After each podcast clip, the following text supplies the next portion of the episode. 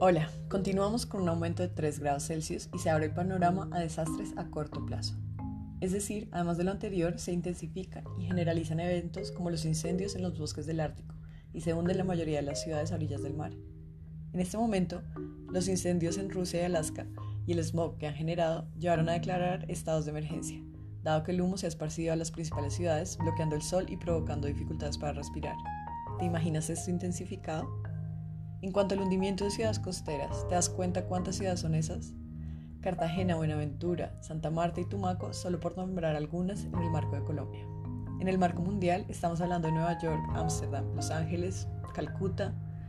Imagínate un mundo sin playas, con ruinas dentro del mar y el afán y la migración hacia nuevas ciudades sin construir.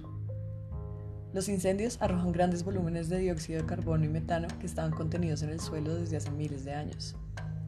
Esto nos lleva a observar la evidencia del tipo de retroalimentación que enfrentaremos en un mundo más caliente, donde las altas concentraciones de gases invernadero generan más calentamiento, que a su vez engendra las condiciones que causan mayor liberación de carbono a la atmósfera. Hay un experto que argumenta que dadas las tendencias actuales, un aumento de 3 grados Celsius es de hecho el aumento mínimo realista.